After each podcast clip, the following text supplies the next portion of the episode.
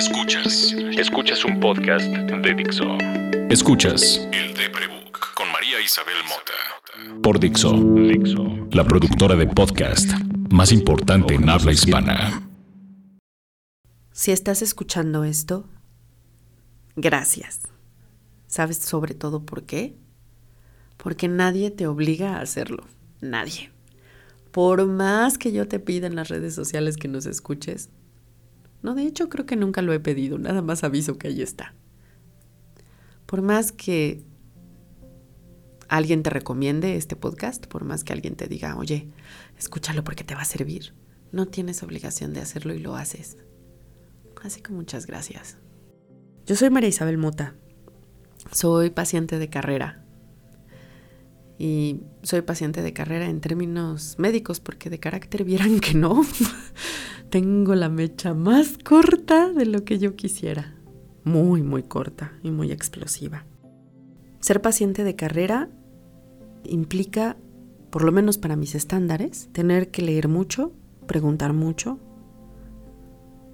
tratar de entender que si alguien decidió que una enfermedad consiste en una lista de síntomas y que ese conjunto en determinado organismo es una anomalía a la salud, pues echarle humildad, aceptar que esa persona tiene razón y creer que muchos de mis comillas defectos de carácter comillas no son mi carácter y son mi mente torcida que no sabe controlar sus emociones.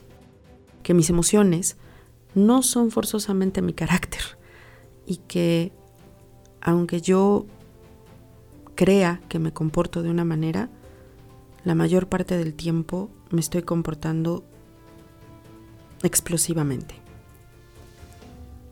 Adentro de mi cabeza hay mucho ruido, hay mucho volumen alto constante y luces estridentes. Vivo irritada, entonces es muy probable que trate a la gente con osquedad, con maltrato, que, no, no pase por ser una persona educada o amable o atenta. Sin embargo, soy una persona profundamente amable.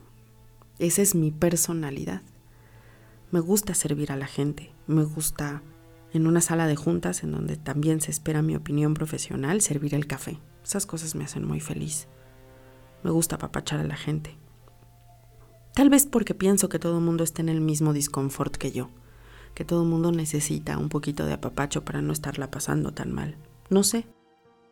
Lo que sí sé es que estas descripciones con las que puedo más o menos dibujarles cómo es mi personalidad y mi carácter y un poco mi enfermedad, no le deja claro a la gente que estoy enferma.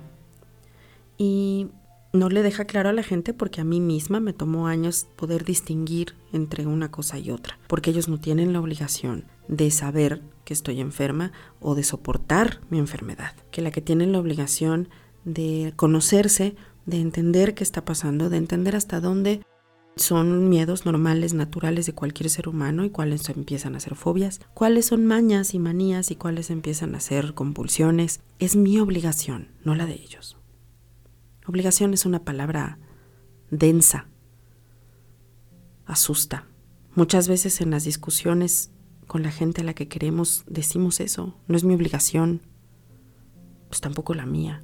Una de las peores etiquetas que le ponemos a la palabra familia es justamente obligación. ¿Ustedes se han sentido obligados a ir a una boda, a un bautizo, a una primera comunión, a un funeral? Simple y sencillamente porque se murió alguien con quien ustedes comparten material genético, pero no tienen buenas relaciones o no saben cómo sucedió que esa persona murió y solamente asumen un montón de etiquetas que contaron sobre su historia. ¿Les ha pasado? A mí ya no me pasa. Y no dejé que me pasara cuando estuve en obligación. Tengo la enorme fortuna de haber nacido en una familia terriblemente disfuncional, en donde se cuestionó todo, todo lo que pudiera haber sido amor. Y digo que tengo la enorme fortuna porque, aunque eso también provocó muchos de mis desórdenes emocionales, me ha dado la oportunidad de entender para qué soy escritora. No sé mucho de literatura. Trabajo en una editorial, así que me doy cuenta de lo poco que sé en comparación con la gente que sí sabe de literatura. No sé mucho de mercadotecnia, pero trabajo desde hace 10 años en el área de digital, especialmente de social media, y me doy cuenta de cómo sabe mucha gente. Pero ¿saben de qué sí sé? Sé de emociones, muchísimo. Primero porque estoy enferma. Segundo porque nací en un céspol de emociones. Eso era mi familia. en la palabra céspol, se van a divertir. Mi familia es tóxica, mi familia como la de muchos, como la de todos es tóxica. Y mi familia es brutalmente inteligente. Y entonces, esas fueron mis dos herramientas para construirme. Yo no quiero convivir con mi familia. No creo que sea beneficioso para nosotros pero pregúntenme por cualquiera de mis hermanos o de mis sobrinos. Y se me van a salir las lágrimas de orgullo. Sobre todo porque yo no tuve nada que ver para que sean así de buenos. Y lo único que hice, lo único que pude hacer fue mantenerme aparte para no dañarnos y para ayudarme a mí a tener otro discurso. Mis hermanos dicen que yo soy como la nieta de mis papás y como la prima lejana que siempre hemos sido parientes lejanos. Y sí, eso somos. Y hablando de disfuncionalidad y género, somos cinco mujeres y un hombre, así que de ahora en adelante diré mis hermanas. Somos más viejas. Mis hermanas y yo no tenemos una relación constante y por lo tanto no nos vemos, no sabemos cómo está la una cotidianamente como sucedería en otras familias. Cuando hay alguna tragedia nos enteramos y tenemos esta cosa que se llama el efecto muégano, donde nos juntamos por unos meses hasta que nos volvemos a hacer daño. Y pues como la última vez que eso pasó fue cuando se murieron mis papás, ayudó mucho que ya no estén los viejos y que ya no haya muertes próximas, a alejarnos y a que cada quien tomara su distancia. Que en mi caso es mayor, porque mis hermanos me llevan muchísimos años a mí. Uno de mis hermanas vive lejos y cuando puede venir, muy muy lejos, avión de por medio, y cuando viene, pues busca reunirnos. Esta vez decidí no ir. Y estuvo bien decidir no ir. Puse una publicación al respecto en el Instagram de el de Prebook. Dos, tres días después le escribí a mi hermano para preguntarle una cosa sobre mi historia. No, no, no sé dónde está mi hermano ahora. Viaja muchísimo, es un hombre muy talentoso, muy, muy talentoso, que sabe vivir de su opinión y de su voz y de su encanto produce contenido muy divertido sobre autos. Estoy muy orgullosa de él y no no tengo que tener una relación cotidiana con él para escribirle y decir, "Oye, esto que pasó en mi infancia, sí o no, porque no me acuerdo." Y contestó, "Ah, ok, bye." ¿Saben? No tiene que ser tan dramático. Es muy complicado decirle que no a la familia, pero es bueno decirle que no de vez en cuando a la familia. Porque la familia no tiene por qué ser una obligación como no lo son los eventos sociales o las celebraciones? ¿Por qué tenemos que ir a celebrar que alguien vivió un año más? No tenemos que ir a celebrarlo. Esa persona quiere celebrar su vida o no. Y entonces empieza esta cosa de, pero María, tienes distimia, a ti la celebración te da flojera porque eres alérgica a la felicidad. Sí, tienen toda la razón. Y por favor, no me escuchen si creen que estoy siendo aguafiestas. Porque no, yo no voy porque el, ruido me altera, porque la convivencia me, me drena, la convivencia humana me, me acribilla mentalmente, es demasiado estímulo para mí. Pero no saben lo bonito que se siente desde mi cama ver mi Instagram, donde ustedes están todos contentos y viajan y se toman fotos y los veo felices. Gente a la que quiero, a la que conozco y que me manda fotos por WhatsApp de sus viajes porque saben que yo no viajo. Es tan bonito verlos felices. Yo lo único que quisiera aclarar es que no es obligación celebrarlo todo, compartirlo todo, vivir la vida al máximo. No es obligación ser buenos, ser malos o ser los mejores en lo que seamos, conseguir ese puesto, crecer y crecer y a dónde vas con tu futuro. No es obligación nada. Mi padre decía que mi única obligación era ser feliz. No saben el trabajo que me ha costado pero enferma y todo, soy feliz. Y me costó mucho, pero soy feliz. Eso no quiere decir que como yo soy feliz, ustedes lo vean. o que se entienda como felicidad. Porque el deber ser le afecta también a este gremio de orgullosamente locos. Si estás enferma de depresión, si estás enferma de borderline personality, si estás enferma de ansiedad generalizada, te tienes que ver mal. Tienes que estar siempre gloomy y como caricatura azul, llorando por los rincones, maníaca o el pelo. No, la locura tampoco tiene un deber ser en la expresión de sus síntomas. Tiene un deber ser clínico y científico, sí, y por eso son los médicos y los profesionales de la salud quienes deben decidir si estamos o no locos. Y no es que lo decidan arbitrariamente desde su trono todopoderoso, ¿saben? Es que dedicaron años para distinguir entre qué es sano y qué es enfermo. Y cuando lo que se estudia son las emociones, las suyas también están en juego. Así que, si hay que ser algo, si el deber ser tiene rigor en algún lugar, ¿saben dónde es? Con uno mismo con tu propio benchmark, con tus propias exigencias. Yo no sé si cumplo con los requisitos de la clase de loca que ustedes que me hacen favor de escuchar creen que soy. Y me va a doler mucho si no cumplo con sus expectativas, porque uno no hace las cosas con cariño más que para que salgan bien. Pero si no cumplo con sus expectativas, no tengo por qué cumplirlas. Y ustedes tampoco, ni las mías, ni las de nadie, más que las propias. Cumplir las propias expectativas cuesta más que cumplir las de alguien más, y por eso nos volvemos adictos a la aprobación ajena. Porque la del otro se siente súper rica, pero dura nada.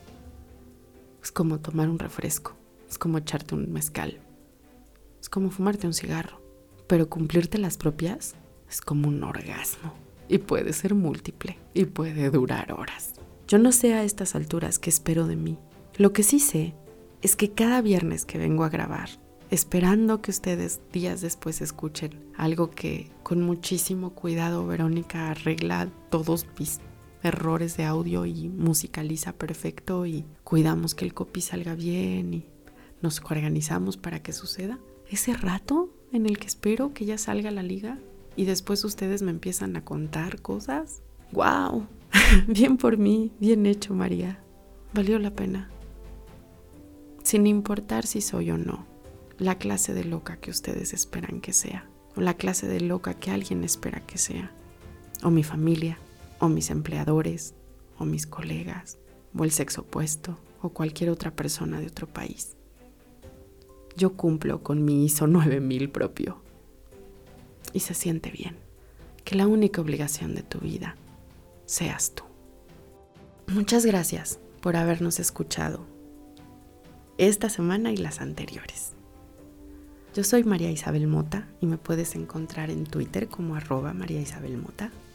Puedes seguir a las redes del Deprebook como arroba el Deprebook en absolutamente todos lados. Puedes entrar a leer lo que he escrito en estos años en www.eldeprebook.com y puedes escuchar este podcast en Spotify, iTunes y Dixo.com.